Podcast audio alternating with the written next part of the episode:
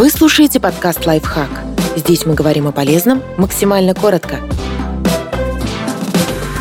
Что такое секстинг и считается ли он изменой? Секстинг – это переписка, которая подразумевает обмен интимными фотографиями и откровенными сообщениями. Иногда она содержит только флирт, а иногда превращается в текстовую имитацию полноценного полового акта. В секстинге нет ничего плохого или стыдного.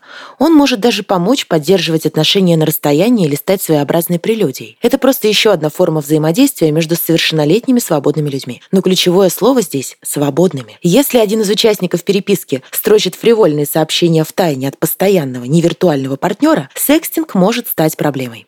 Можно ли считать секстинг изменой? Любители секстинга на стороне обычно говорят, что это безобидное занятие. Все равно, что посмотреть порно или прочесть эротический роман. Партнер существует только в виде букв и пикселей. Физического контакта нет, особой эмоциональной связи тоже. Доктор психологии Аарон Бензев на основании своей практики и общения с клиентами считает, что однозначного ответа, является ли секстинг изменой, дать нельзя, потому что каждая пара решает это для себя сама. Но если один из партнеров, поймав второго на секстинге, почувствует себя преданным, он имеет на это полное право. Во-первых, потому что все делается в тайне от основного партнера, а значит, это самое настоящее предательство. И во-вторых, виртуальный секс может легко перейти в реальный или перерасти во влюбленность. А вот это уже точно неверность, пусть и эмоциональная. Она, кстати, зачастую ранит куда сильнее неверности физической.